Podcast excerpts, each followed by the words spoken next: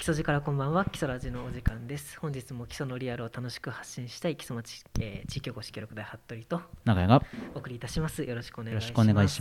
えー、本日はえっ、ー、とまあ2度目昨年にも出ていただいたんですけれども、えーまあ、木曽町海田高原のそば工場天空のそば工場桐島さんから、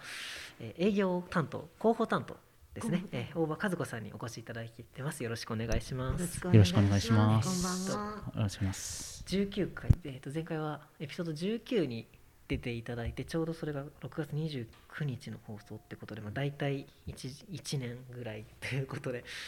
いやなんかどうどうですか？そうですね。あっという間の1年で あの出ていただいてから1年も経ったのか僕も基礎に来てね1年経ったんで本当にあっという間の1年だったなということで、2回目も出ていただいてすごくありがたいです。はい、はい、ということで、えー、前回はですねそのサトラボから生まれたその種まきから始めるそばの教室ということを、まあ、これから始めていくよということでいろいろとお話をお伺いしましてで今年もそのそばの教室をされるということですので、はい、まあ、あの前回第1回目の様子がどんなんだったかとかあとは今年の、えー、始められるそばの教室のお話ですとかあとはあの桐島さん昨年度こうインスタ始められたりホームページリニューアルされたりそういう広報発信もすごい頑張ってるのでそういったこともお伺いできたらなと思ってます。よろしくお願いします。はい、よろしくお願いします。はい、ということで今年も、えー、種まきから始めるそばの教室始めが始まって7月16日から始まるということで現在えっ、ー、とまあ応募募集中ということですよね。そうですね。はい。はい。でちょっと簡単にあのそばの教室についてちょっと、はい、えっとお伺いしてよろしいでしょうか。はい。あのそばの教室はもともとあの基礎学びネットワークで、あの開催された「サトラボ」というのがあって、まあ、基礎のあの、まあ、物事を掘り起こして、でまたさらにちょっとブラッシュアップして新しいものとして発信するっていうそういうあのサトラボっていうのがあって、そこに、えーとまあ、参加させてもらったのがきっかけ。はいなったんですね。でまあサトラボのその作っていくこと自体もすごく楽しかったんですけど、まあ、そういった中で、まあ、あの海田高原によく、まあ、観光の方いらっしゃってお蕎麦食べて行かれたりとか、うんうん、あのあるんですけど、まあ、それが美味しいとか、まあ、美味しくないとか、あと、まあ、例えば弊社のあの商品についても、まあ、好みに合うとか合わないとか、まあ、いろいろあるんですけどあの蕎麦って極めていくとあのこうそば道っていう感じで、個人の思考がすごく、まあ、そうですよね。左右に左右されるっていうのはあるんですけど、まあ、その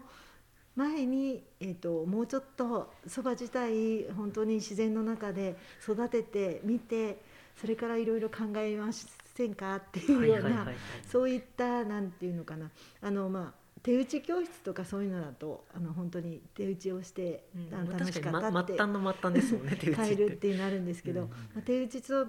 教室とは違った教室っていうことで、うん、まあ、本当に種まきから始めて育つ過程を見ていってどう育つのか育つ過程の中にどんな問題があるのかとか、でそれをまあ皆さんでこう刈り取っていくとか、はい、あと最終は新そばで手打ちをしてっていうような。でその中から本当に美味しいそばってどんなおそばなのかなとかあのまあそばの知識とかをまあ深めていただいたりとかあとはまあ何よりはもう楽しんで、あの海田高原っていうもう本当あの大自然を楽しんでいただきながらそういうことができればいいなっていうところで、はい、まず始めました。はい、そうですね、はい、なんか昨年もあの語っていただいた時はその3回目最後にもう自分で打って食べるそばが最高に美味しくなるようにその伏線を張っていくみたいな ようなお話をね、はい、聞いてなるほど。ねその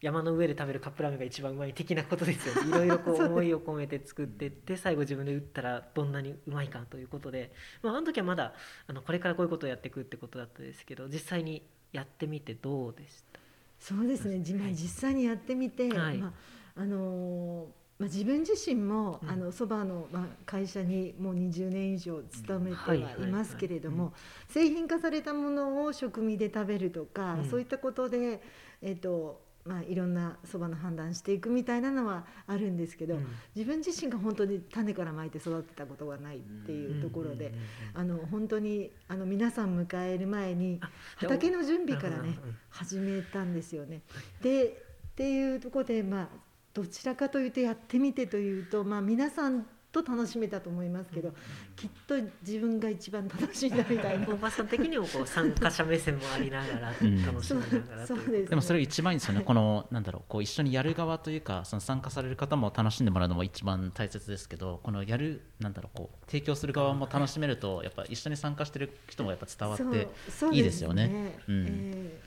ー、本当にまああのやってみては皆さん楽しんでくださったかなと思います。はい。ちなみに参加されたのはどんな方が去年は見えてたそうですね、えーとまあ、ご夫婦の方もいらっしゃいましたし、はいはいはい、あとあのやっぱコロナで外に子供を出せないから、外で遊ばせたいっていう気持ちがありますっていうのであの家族乳幼児のお子さん連れて参加されたっていう方もいらっしゃいましたし、まあ、あとはあのこう退職後の楽しみに何かそば打ちとかできないのかなっていうので、まあ、そういったことをちょっと探りにいらっしゃったみたいな方もいらっしゃって、まあ、あのどの年代の方が来ていただいてもその年代に合わせた楽しみ方はしていただけると思うので、はい、そんな感じでしたかね。はい。なんか参加された方でその感想とかでこうちょっと印象に残っていることとか。そうですね、まあ、子供さん遊ばせたいってあのこう若いご夫婦参加されたんですけれども、はい、最終的にはもう初日から自分たちが一番楽しかったっておっしゃって自信を持って。いました。はい。とかまああの本当に薬膳とかそういった勉強をしてる中でそば、はい、のこうことももっともっと詳しく知りたいなっていうような目線で来られてた方もいらっしゃいましたし本当に定年後の趣味としてそば打ちがやれないかなっていうのを探りにいらっしゃったみたいな方もいらっしゃいましたしあとまああのそばをそう育てていくっていうことだけじゃなくてやっぱり里ラボからっていうのであの基礎にまつわることっていうのもこう毎回ちょっとずつ入れていってたのであはいはいそばのことだけじゃなくてそうですね。まあ、そばを使った郷土料理。とかあとあの、まあ、基礎っていうところで言ったら最後最終回で基礎のヒノキを使って箸を作ってみるとかでそれでうちに帰ってそば食べてくださいねとか そういう感じでそばだけでなくいろいろなそういうのがあったので、まあ、結構あの楽しんでいただけてっていうとこですね。なんかそばから始まるこの基礎の体験というか、なんかその暮らしも含めたっていう形の、っていう感じ、ね、イメージですかね。あそうですね、あの基礎を丸ごと味わっていただけるようにっていう。まあそばを入り口としてというか一つ中心にってって感じですだから本当に昨年も話しましたけどやっぱこのパターンというかいろんななんかね基礎馬とかでもできたらなみたいな話を多分したと思うんですけれどそうですね。やってみられて。まあ最後のどうでした？その最後手打ち。自分がそのちょっと覚えてるのが最後にその名人の手打ちと自分で打ったやつを食べ比べるみたいな。はい最後に。そうです。去年あのそこからそこまあ、予定としてはそこであったんですけど、はいはいやっぱコロナの関係もあって密の中でそれぞれが茹でるっていうのはどうかなっていうので、うん、えっともう自分で打ったのはお家で食べてもらうようにしたんですね。でなんですけどその代わりにもう手,、うん、あの手打ち名人に何度も何度も打っていただいて、うん、もう食べ放題みたいな感じで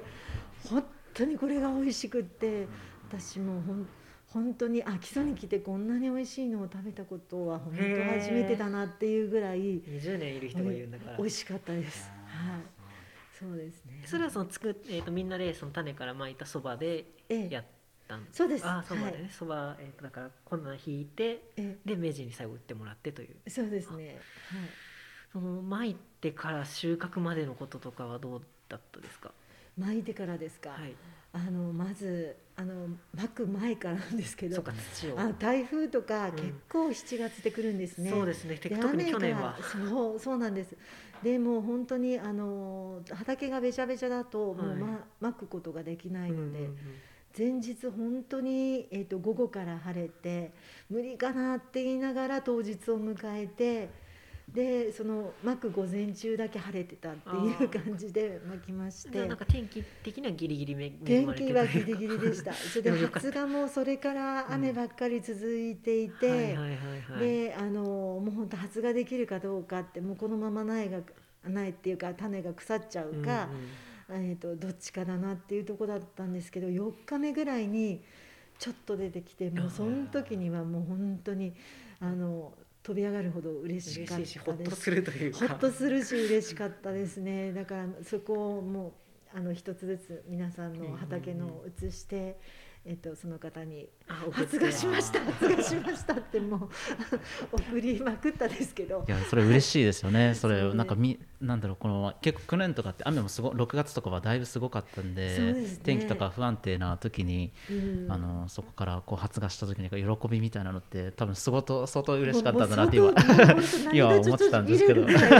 そうですよね、ね。うん、もうだからそういう面では本当にあの皆さんに発信してそれ見ていただいて喜んでいただいたっていうのもあるんですけど、もうライブでこっち見てますから それがまあやっぱりは自分が一番楽しませてもらったっていうそういう中身になっていくんですけど、本当にそうですね。はい。でだからその自分の植えたそばに会いに来るって感覚ですよね。その参加者さん的には。で、ねはい、えっ、ー、とその種もまいてで収穫もされたんですい去年は？あの収穫はもう機械で。はいはいはい。はい。で今年の違うとこっていうのが収穫も、うん、刈り取りもでちょっと日日付が違う、ね、あそうなんです。そうなんです、はい。去年は満開の花をそばの花を見ようっていうやつだったそうなんです、ね、8月ですもんね2回目が、うん、去年は2回目がそばの花を満開のところを来ていただいてっていう2回目にしてたんですけど、うんうんうん、まあ、コロナが本当にそ相当ひどくなったのでその時には、うん、はいでもうあの各自で お願いしたみたいな感じになりまして、ね、そうですね、はい、でもあのそば畑の中でこうわーって手を挙げて御嶽山バックにあってっていうようなアングルで写真が撮れるようには準備をして、はい、あの中に入ってどうぞみたいな感じだったんですけど、まあ、い。ろいろコロナさんのせいでこう予定をちょっと調整することは余儀なくされたものの、まあ、みんなこう大変楽しまれてそうです、ね、ということですね。はい。はいじゃあちょっと今年のこともぜひあの聞いていこうと思うんですけれどじゃあ今年のその一番大きい変更点というか、はい、えーとまあ、去年も全3回で、はい、えー、と去年は種まき花を見てで最後そば打ちをしようみたいなことだったと思うんです、はい、今年は、えー、と種まきしてで9月の終わりに収穫しに来て、で10月22日にそば打ちということで、はい、この真ん中ですよね。収穫をしようっていうのがそうですね。あのまあそば刈りを自分でやって、でまああの階段の方に長くこうや伝わってる方法でそば立てというのがありましてそば立てまでやりましょうっていうとこですね。あとまああのそば立て終わった後のもう本当にあのそばを磨いたりとか石抜きしたりとか、うん、まあそういうことなんかは全部こちらでやらせていただくってなるんですけど、はい。でトウモロコシもあるんですね。そうですね。はい。あのちょっとプチ企画が毎回毎回ちょこっとずつ入ってまして、2回目はちょうどまだトウモロコシも美味しい時期なので、はい。あのトウモロコシもぜひ食べていただきこれはあれですか霧島さんで畑があるんですかトウモロコシええーと、農家さんと契約はい。はい、してまして、うん、でまああのよく通信販売とかそういうところでもトウモロコシを全国にあのお送りさせていただいたりしてるんです、はいそういったこれもなんかめっちゃめっちゃ喜ばれそうですね。そうですね。大体買いだ来る人でやっぱり夏なんかねトウモロコシみんなめちゃくちゃ、ね、そうですよね確かに、どこで買えるの？どこで買えるの？なんか本当にさっき服部君が言ってたようにこのそばが入り口となって本当なんか基礎の暮らしとかなんかその特産品とかいろいろ触れれる機会がこうあるってなんかそのこのなんだろうまあ、体験をしに来た人からするとなんか本当存分にこう基礎を味わえるみたいな感じですごくいいなって、ね、うん、思いますね。うん、なんかどうなんで2回目は本当にそば刈りをして、うん、その後はえっ、ー、とトウモロコシとかちょっと食べたりしながら、はいはいはいはい、当時そばとかそういったあのそば、を使った郷土浮麩とかね、うんうんうん、そういった郷土料理のお話を聞いて、まあ、ちょっと味見もしていただいて。でそれから、えーと、2回目は当時そばをみんなで食べるみたいな感じになるんですけど、はい、なんか特に今年、まあ、去年のこのこの、まあ、教室全体でちょっとこの一押しポイントというとか ぜひやってみたいこととか。そうですね。あのとにかくどういう年代の方が来られても本当に楽しんでいただける教室にはなってっているのかなというのと、まあ、毎年毎年今年2回目ですけど、うん、えっとまあ、昨年やった中でまたブラッシュアップして今年用意させていただいたので、本当にあの、まあ、人数限られてしまいますし、うん、まあ、コロナがまだちょっともう少しっていうところがあってエリアも長野県で限定させていただいたっていうところは、ね、まあ、とても残念なんですけど、はい、ぜひ来ていただきたいなと思います。あとは本当あの海田高原そばどころっていうのは皆さん基礎の中でも知ってらっしゃると思うんですけど海田高原にあるそばが在来種の海田にしかない種で作られてるっていうのをご存じない方が結構いらっしゃってホームページ作ったりとかいろいろなものを発信する中でもいや知りませんでしたっていう方が結構いらっしゃるんですね。なので本当にあの海田のあの在来種のあの種を使って育てていってで最終そこを手打ちするっていうまあちょっとあのそば好きの方ならプレミアムな本当にねめちゃくちゃ貴重な体験ですよね。はい、ぜひあのちょっとでもご興味あればあのご参加いただければなと思います。じゃあまあその参加してほしい人っていうのはもうそのそばが好きな人誰でもという感じ、ね、そうですね。ご興味あればあの好き嫌いっていうより興味あればぜひ、うんうん、もうね、ね、年齢は誰でもってことですね。そうですね。ちっちゃい子でも、はいはい、でみんな楽しめるような。はい。でも確かにその去年来られた方たち例えばその自然の中で子供を遊べたいようなあの子供のあと親さんとか、はい、その退職後そのなんか趣味を探してる方とかって、はい、なんかすごくそのなんだろう基礎に移住をしていきたい人たちにもつながってくるなと思ってすごく今面白いなと思って聞いててなんかその一回やっぱ基礎に来ていただくと、えー、ちょっとやっぱ海田高原とかに行くと御嶽山が見えて本当になんか大自然が雄大だみたいな感じのやっぱあの雰囲気が好きな方ってたたくさんいると思うのでそこがこうきっかけになることがこう基礎の中でも起きてるってすごくいいなというふうに、うん、思いますね。うん、なかなかだって1年に3回同じとこに遊びに行かないですか、ね、こういうことでもないと。そうですよねそれがあってでただの観光じゃないことができるとやっぱりその地への思い入れも全然違ってきますもんね。うんあですみません去年もその長野県からってことだったんですけど、はい、そのいろんなところですか長野県といっても。あそうですね。去年参加してくださったのは、はいはい、まあ、あの基礎の方ももちろんいらっしゃいましたし、えー、安曇野の辺からもいらっしゃってたし、うん、あとは、えっと、稲とか、うん、そういったところですかね。あと塩尻とか、うん、はい。北進中心とかそうですね南進中心ますかね。あとはもう本当にあのご応募が多かったのでもう本当に抽選にさせていただいたんですね。はいっていうところで、まあ、今年も多ければ抽選にはなってしまうんですけれども、はい。まあ、できるだけたくさんの方々に、はい、あの来ていただければというのと、まあ、やっぱりこういったことをやる中であの何事もなく安全に、まあそうですね、終わるというのが、あの全員の最終的な目標になりますので天気も恵まれる天気,、はい、天気も祈り、はい、そうですね。はいそんなところです。天気に結構影響を受ける感じはするんですけど、はい、去年はうまいこと言ってたという感じなんですそうですね。去年はねうがないこと行きました。はい。ただもうやっぱりあの第1回目の種まきその頃が一番雨が多いので、ちょっとあ今年は予備日も設けてましてはい、あのその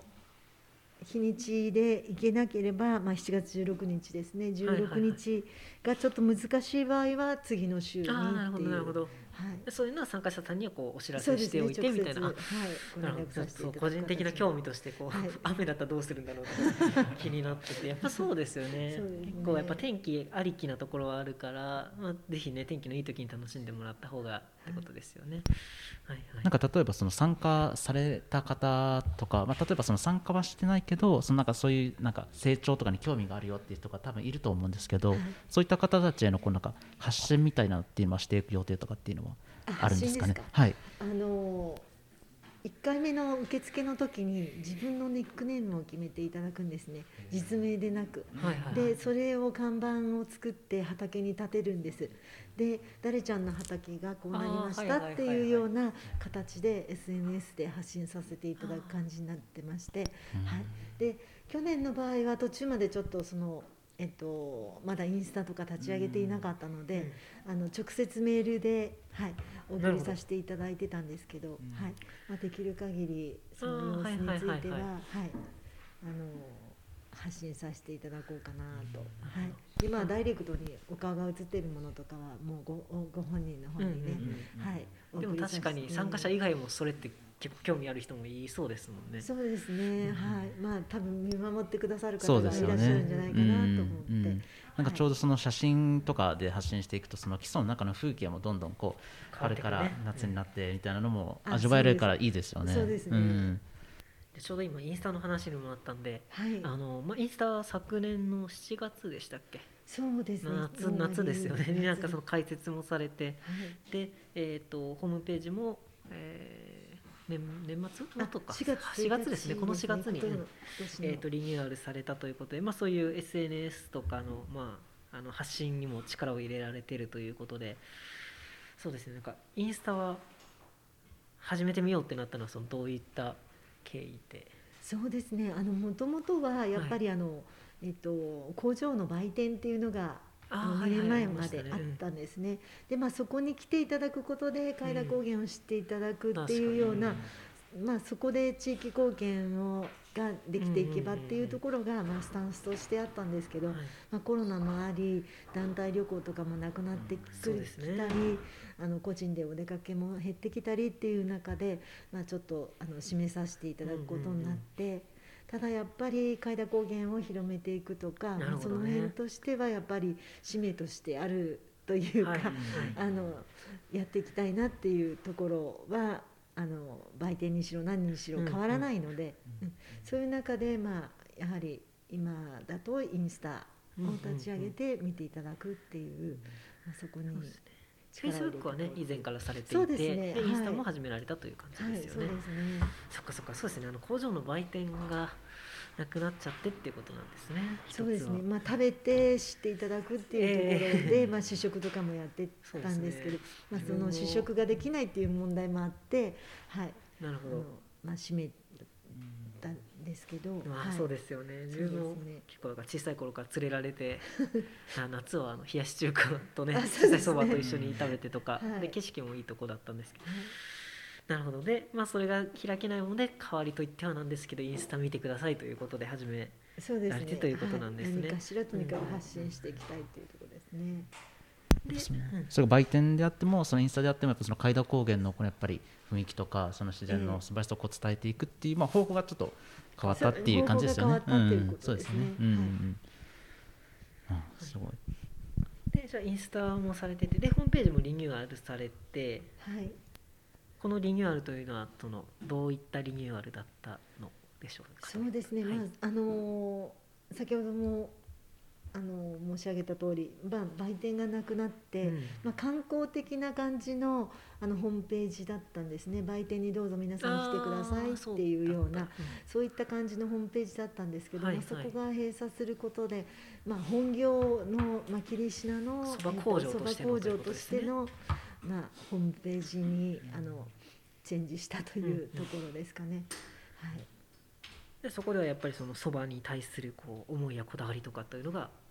見られるようなそうですね。はい。まああのそば作りの、まあ、姿勢というかそういうのを皆さんにお伝えできるようなものになればいいなっていうのと、まあ、そうなってくるともう本当に人にクローズアップしていくとか、はいはいはい、よく食品工場っていうとあの、まあ、自分も抱くイメージが機械でこうコンベヤでなんか流れていって、うん、そうそうそうそんな感じです。うん、でまあそこにこうチェックの人だけ立ってるみたいな、あの機械がエラーを起こさないかっていうような、そんなイメージがあるんですけど、はい、まあ、実際にはそうではないというか、まあ、そういうところは目指していくっていうのはあると思うんですけどあの同品質として、でもやっぱりあの品質を一定に保っていく毎日同じものを作っていくっていうところにあのすごくあの工場の中の一人一人の努力があって、その、まあ、あの相乗席で商品ができてくるっていうのがあるんですね。例えば原料なんかでも本当にあの全く同じ原料が入ってくるわけではないですし、ね、数分値とかで色味がどうかとか、うんうんうん、まあ、そういったこともそうですし、はい、その日の天気とか乾燥具合によってもやっぱりあのもうパンとかいろいろやってらっしゃる方は分かると思うんですけど、うんうん、本当に最後一滴の水が全然違ってくる、まあ、そば打ち手手打ちでやってらっしゃる方とか分かると思うんですけど、あのそういうことになってくるのでそこは、えーとまあ、本当にあのマニュアルもあったりするんですけど一人ずつのそういった感性というか、そのその人そのそれのなんていうのかなそれをデータ化して残すというか、まあ、そういうこともあのしっかりやっているんですけれども、はい。まあ、一人ずつのそういう努力の相乗績というか、はい。まあ、そういうのがあってそこを伝えていきたいなっていう。なかなか物は世間様にあの工場の外にはものとなって出ていくんですけど、はいはいはい、その中でっていう人は出ていかないのでやっぱり。そう、まあ、人にクローズアップしたものにしたいっていうその中で、えっと、お伝えしたいっていうのと、あと、まあ、できるだけ言葉を削いだんですね。そこはもう見てくださる方の感性の中で委ねる感じ委ねる感じでこうできるだけあのあとは想像していただくというかはい、そういう間って言いますかね、まあ、日本的なっていう感じですけど。結構そうですよね。そうですよね。そうです。あそうです。ね。なのでまあ画像に特化したような感じのものになったというところです、ね、だから今このホームページをちょうどあの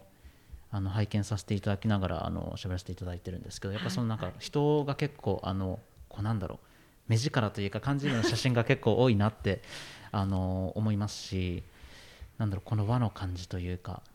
すごくなんかかっこいいなっていうふうに白黒で、はい、いいですよね。あとなんかコラムもあってあのちょうどその録音する前にこのコラムのこともあのお話しさせていただいたんですけどなんかそのコラムにこのなんか寒い中で耐えてきた特徴が人にもそばにも見て取れるって書いてあって本当になんか1年基礎で住むとすごくこの言葉があのなんだろう感じるものがあるというか、はい、なんかこういう人の声が聞けるっていう、まあ、聞けるというか見れるホームページっていいなっていうふうにこれはあれですねそば、の生産者さんの、まあ、インタビュー、うん、コラム記事にしてってことですね、うん、工場の中の人だけでなく、原材料作られてる方のこうお声もで顔もあってと。いうことです、ね、こういったなんかホームページの中にコラムみたいなのを作ろうと思ったこうきっかけというかなんか思いとかってあったりするんですかね？そうですね、まあ、あのコラムはもう本当生産者さんのコラムなんですね、うん、まあ、ここはあのどちらかというとあの工場の人の言葉としてはそんなにないというか、はいはいはい、そう姿勢を伝える言葉はあるけど。うん、でえーとまあ、もちろん、えーとまあ、信州産のそばに特化したものをあの出していきたいっていう、まあ、海外のものももちろんつく使って作ってはいますけど、うん、やはり本当のところでは信州産のものをどいかに全国の方にあの届けていくかっていうところが使命だと思ってますので、うん、そういう中で本当に農家さんとたくさん、まあ、交流がありまして、うん、はい、でそこをぜひ、まあ、農家さんあってのそば作りっていうところなので。うんっていうところでやっぱりあのこうコラムとしてぜひ載せたいなっていうところですね。うん、なるほどありがとうございます。コラムで言うとインスタの方にもあの霧島のそばここがすごいみたいなのが10個ぐらい選んで出てたじゃないですか。あれがなかなか面白くて。あれはあの制作スタッフホームページの制作スタッフの方が作ってくださって、はいはい、まあ、上げてくださったんですけど。だからそのリニューアルの際にと関わられた、まあ、クリエイターさんなんですかね、はい、あそうですそうです。が、まあ、気づいたことみたいなあそうですそうです。まあ、社内との視線というとこじゃなくて外のえー、そうです、ね、外から見てページ作るのにすごいじゃんみたいな。霧島の中に潜入したらそうだこうだった みたいなのを書いてくださったっていうところ面白いですよね、はい、移住者の目線みたいなやつですね。その住んでる人じゃなくて外から見て気づいたそこの良さみたいな。方の感想ですね。でそのありがたいですね。でリニューアルするときにその地元のクリエイターさんと一緒にあのこうやってホームページとか作られたということがそのすごいポイントであったと思うんですけど、はい、なんかそれについてはそのなぜわざわざ地元の方とという。そうですね。あのまあ今年30周年になるんですけど、はい、えーと、30年間もう大変申し訳ないんですけどあのもう県外とか東京とか、もうそういうやっぱりそういったところの業者さんに頼んでホームページ作っていただくっていう感じだったんですね。あのまあ、実際そうすると大体23回多くても23回、もうあのそんなない時には1回。まあ、工場見学に来てくださって「こんなんでどうですか?」って言って「あじゃあいいんじゃないですか?」って上げていくっていうようなそういった感じだったんですけど、やはりあのまあサトラボのその経験を生かそうと思った時に、やっぱあの基礎の方で、えっと、集まるから様子がもう分かっていて、っていうのとお困りポイントも分かっていてとか。であと、まあ、あの結果的には、えっと、分かってる人同士なんでこれを何て言葉に変えようかとかそういう細かいところまでやっていけるっていうかで打ち合わせも、まあ、そうは言っても、まあ、 Zoom 多かったんですけど、 Zoom でって言ってもやっぱり近しいので、はい、打ち合わせも本当にだから、えっと、もう何十回に登ったんですね、もうさ最後の最後は毎日やってるみたいな。あの普段それ多分皆さんクリエイターさんにしてみれば全然元取れない仕事なんですよね。自分でサクサクやってこんなんでどうですってあじゃあこれでいきましょうって言った方が早い早い、うん、でも速さじゃなくて、うん、あのどうあれしていくかっていうのとチーム力、そうですね、うんあのもう大変失礼な話ですけど本当に一人一人はもう独立してやってる方々なので、はい、本当に一人一人にお願いしちゃってもよかった話なんですけど、うん、あえてチーム基礎で、あえてチーム基礎っていう感じで、うん、あのお集まりいただいてっていうところで、まあ、いいものを作るっていう。だからまああの基礎でやったからこんなふうになりましたっていうより基礎でやってもうこんなふうこんなんできるんじゃんみたいなのを結構できる人がいるんだぞっていう表現していきたいっていうのはもう全員にあったかなと思います。今までだったらね結構だから外注しちゃってかっこよく作ってって感じだったけど、ね、基礎にいる人でやってもこうかっこよくもできるしさらにこう内容的にも基礎に合った雰囲気でできるよっていうことですよね。そうですね。だからまあ県外に出しったっていうところの方がやっぱ良かったんじゃないのっていうのじゃなくて、うん、まあ、基礎で作ったからここまでのものになったねっていう、うん、あのもうそこは外さないでいこうっていうのはみんなあってだからまあイコールそれが基礎愛だったり、はいはい、基礎でこうやってまああのやってる企業を応援したいっていう皆さんの気持ちがあったりとか、ね、そういう定石の中で作っていただいたっていうところなんですよね。いやぜひ他の企業さんや、ね、行政にも真似してほしいですよね。そうやって。実はね基礎でもこんなにできる人がいるんだから一緒にやってみたらどうですかっていうふうで一つのこういい例になっていくんじゃないかなって思います。みんなそうなれば嬉しいなと思います。はいなんかその実際基礎に住んでるからこそなんかそのさっき言われた困ってるポイントとかなんか共通認識があったりとかなんか思いがこう一緒だったりとかなんかその季節感も、ね、やっぱり住んでるからこそ分かったりとかってそのなんか住んでるからこそ分かるってすごくいいなというかやっぱこれがすごく そこにこうホームページとかインスタには現れてるんでなんか住んでると余計これを見るとあっていうか感じるものがあるなって今、うん、見ながらあのお話ししながら聞いてたりしてたんですけど。見てて、ああそこだってなるの面白い、うん、なんかそれは そうですね。確かに。そそれも面白いですね。確かに。うんうん。だからまあホームページも派手さはないかもしれないんですけど、逆に本当にあの基礎ってどちらかというとあのじゃあ長野県の中でって言っても、あの地味っちゃ派手ではないですね。派手じゃないではないですか、あのそれこそあのもっと有名な軽井沢があったり、えと安曇野があったりとか、まあ、そういう中で海田高原って言っても、うん、えそんなとこあるんだっけぐらいの感じになっちゃったりとか、ちょっと地味な感じなんですけどそういうところも全部含めてどう,、どう表現するかっていうところからまず始まって、だから、えっと、最初のホームページの、えっとまあ、あのモノクロなんですけども、そこもモノクロで、えっと、真剣に取り組んでいるっていうところをカラーよりモノクロの方が伝わったんですね。じゃあそうそう伝えていこうとか武骨な感じを伝えていこうとか、うん。まあ、あの嘘はつかつかつけないしつかないので、えあのっていうところで、まあ、最初がモノクロになったっていうところですね、そこからの展開で、えっと一つずつ見ていただければカラーになるっていうようなもう本当にあの基礎を知ってるからもうあえてそこから始まるもっていうのはもう最初にすっと全員で一致まあそうだよねってなるんですよね。そうそう君な基礎やってるから。ぜひ見てみてもらってそうですねぜひ見ていただきたいなと思いますそのなんだろう言ったらこううん引き算の芸術というかそういううん日本っぽさっていうんですかね。なんかそういうのもすごいあって、これやっぱなかなか言ったら外からペペって言ってやれることじゃなくて、結構だってああいう作りにすると勇気いるじゃないですか。ああいやいやわかります。そうなんいやですそうですよ。だって最初のさいい。っちゃい言ったら入ってすぐのところが一番こうインパクト出したいところだから派手にしたい気持ちは多分どっかであるんだけどそこをこういかに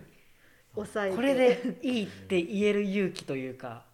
なかなか難しいですよね。だから、あのまあ、ホームページとしては実際にはフル装備のホームページではないんです、うん本当にそぎ落として伝えたいことだけ残していいでそれそれの間に間を入れたので皆さんで感じていただけたらっていう感じの,、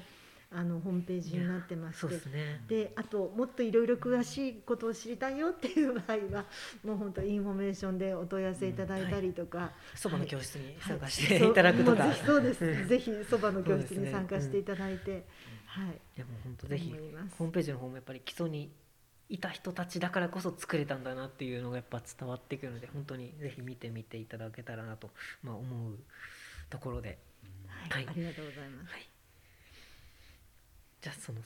次のトピックとしてですね、はい。えーとまあ、昨年その大場さん出ていただいた時にその大場さんがどういうふうにあので今基礎にいらっしゃるかとかあとはあの海田早瀬というその海田の在来種の話これもすごい面白いんでぜひ聞いてほしいんですけど、あの19回目ですね、えー、とその海田という過酷な環境だからこそ育つそういう特殊な品種、まあ、極地だからこそ育っていく品種でありそれを守っていく文化みたいな話を、まあ、していたんですけど、まあ、それもぜひ聞いていただくとして 今年はだからあのもっとこうそばそばそば愛についてちょっといろいろ聞いていきたいなと思いまして、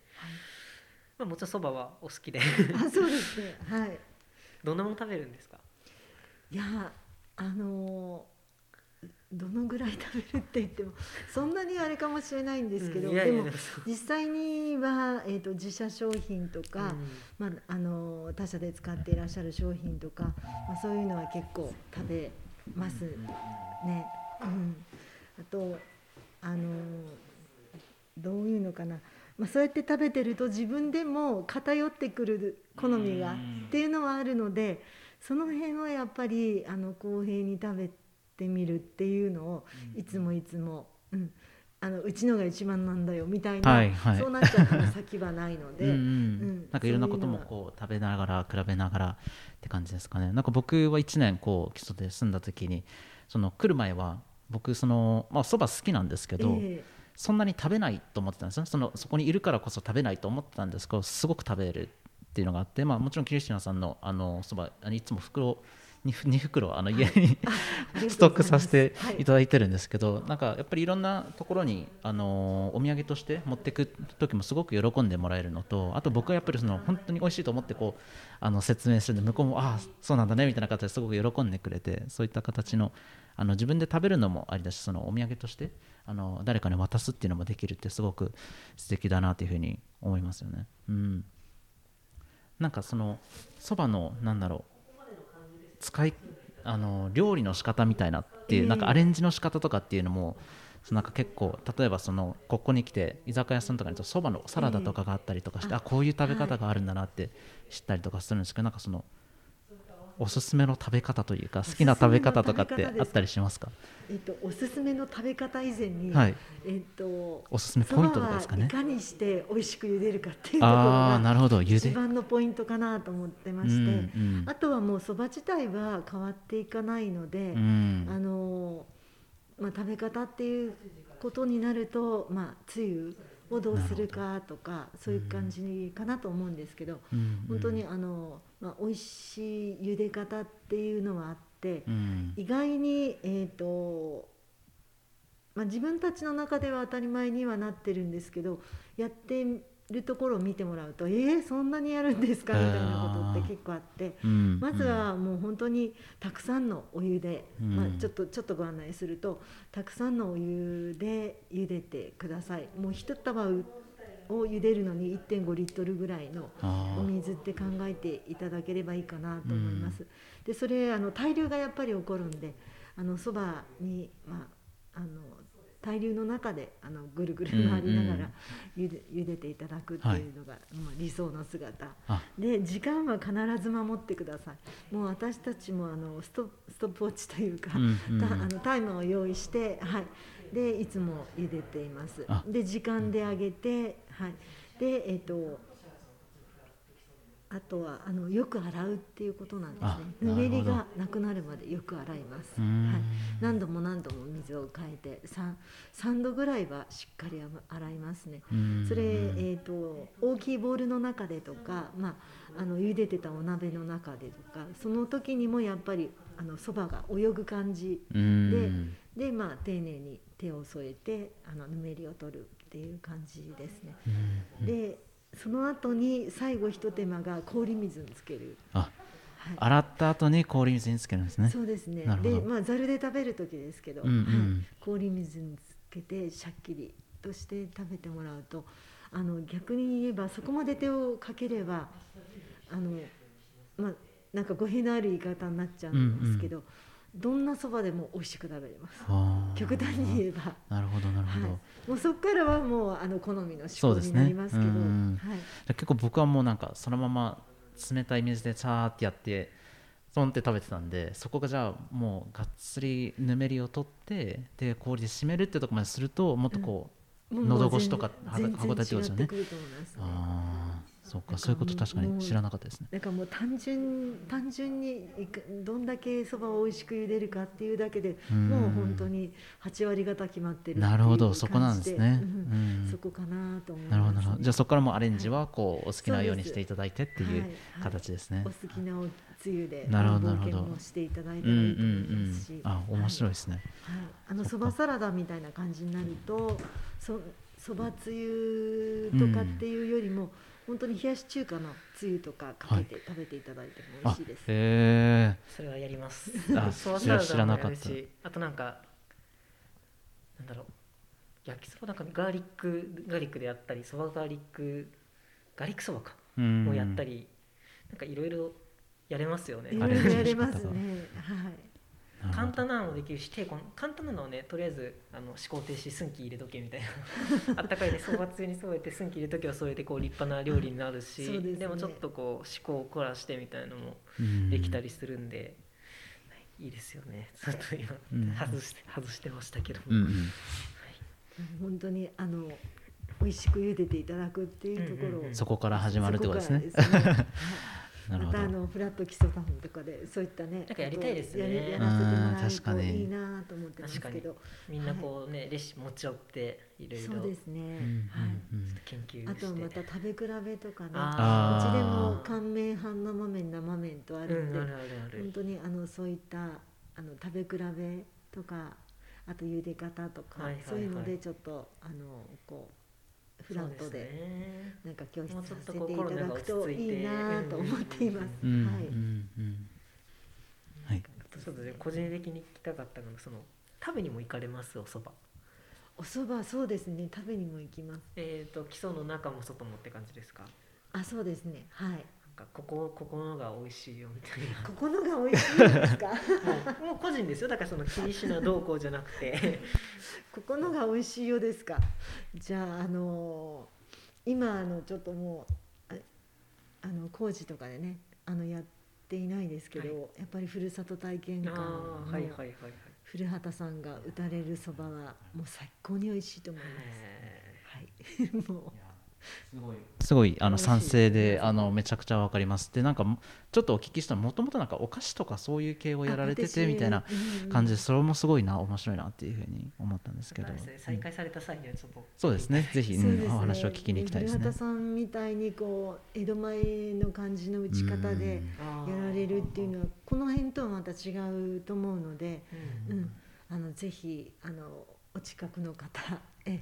あのふるさと体験館始まりましたら切り方もいろいろですよね。切り方いろいろです。トゥルトゥルですも配トゥルトゥルだもん合もそうですし、でまああの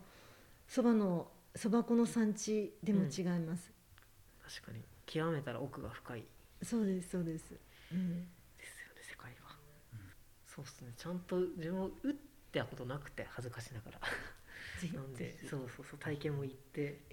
ぜひもしよよければはいあのこの体験あそうですね。うんそうだそうだ。確かに。そうです、ええ。まあ、本当にあの体験を重視するっていう教室になってますので、うんうん。はい、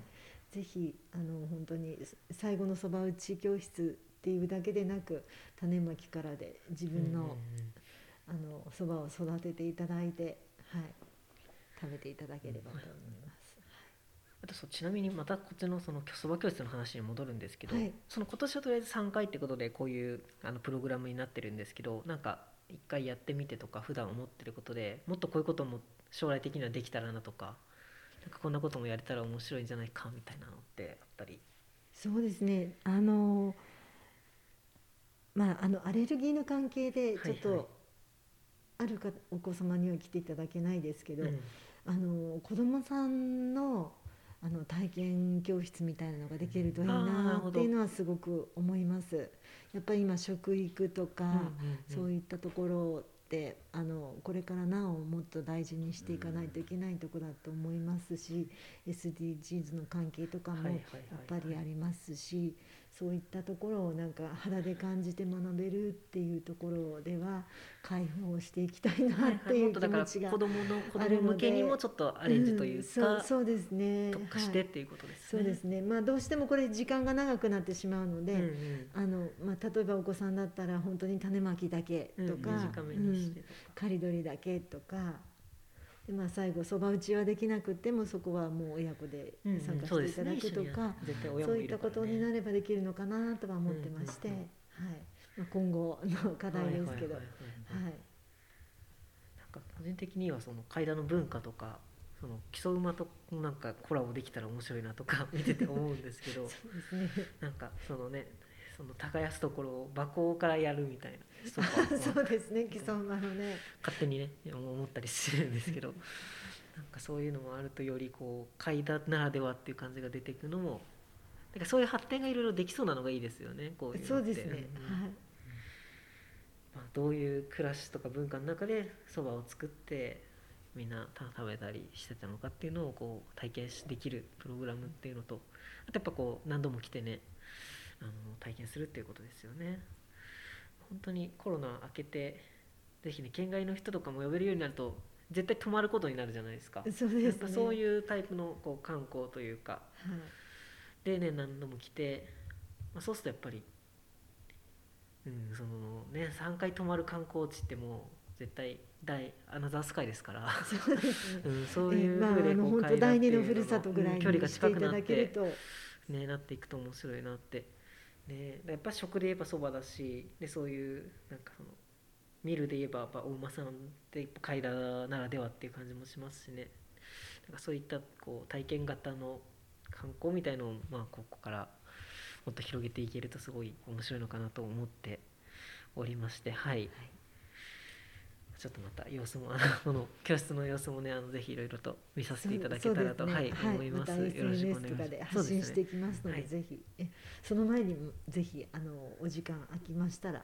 あの皆さんまたご応募いただければと思いますので、ははい。い、よろしくお願よろいししくお願いしま。ます。す。じゃあそんなところでしょうか。はい、ありがとうございました。あのこんなゴールデンウィークの中ですけれども、あのちょっと来ていただいてありがとうございます。ありがとう。ございます。はい、えっ、とじゃあそうですね。なんかちょっと聞いてなかったですけど、えっ、となんか近々キャンペーン的なのって今やってたりするんでしたっけ、インスタとかで。あ、えっ、と今はやってないです。これからやるかもみたいな。そうですね。はい。とあとはあの去年インスタでキャンペーンやったのが、あの基礎の式のフォトコンテストってやらせていた。ただいた。らカレンダー作るやつ。そうですね。それでその入選者作品でカレンダーを作らせていただいたんですけど、ものすごい応募いただきまして、でもう本当にあのこう最終選ぶのが、あの困っちゃったねっていうぐらい、ものすごく皆さんレベルが高くって、はいはいはい。はいもし発表の場として使っていただければあのなおいいなっていうのがその時のあの感想だったんですね。やってみての。はい、なのでまた、えーと、それは近々やっていきたいなというのがありますので。インスタでね、まあ、そうですね、とりあえずじゃあフォローしていただいて。そうですね。そうするとそのそばのこともあるし、はい、そういう階段の階段基礎の風景とかの、まあ、写真とかもでどんどん上がっていくよということで。あそうですね、はい、でもぜひフォローしていただけたらと思います。はい、じゃあ、えー、ありがとうございます。じゃ本日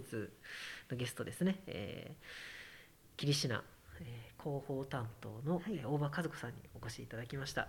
どうもありがとうございました。ありがとうございました。ありがとうございます。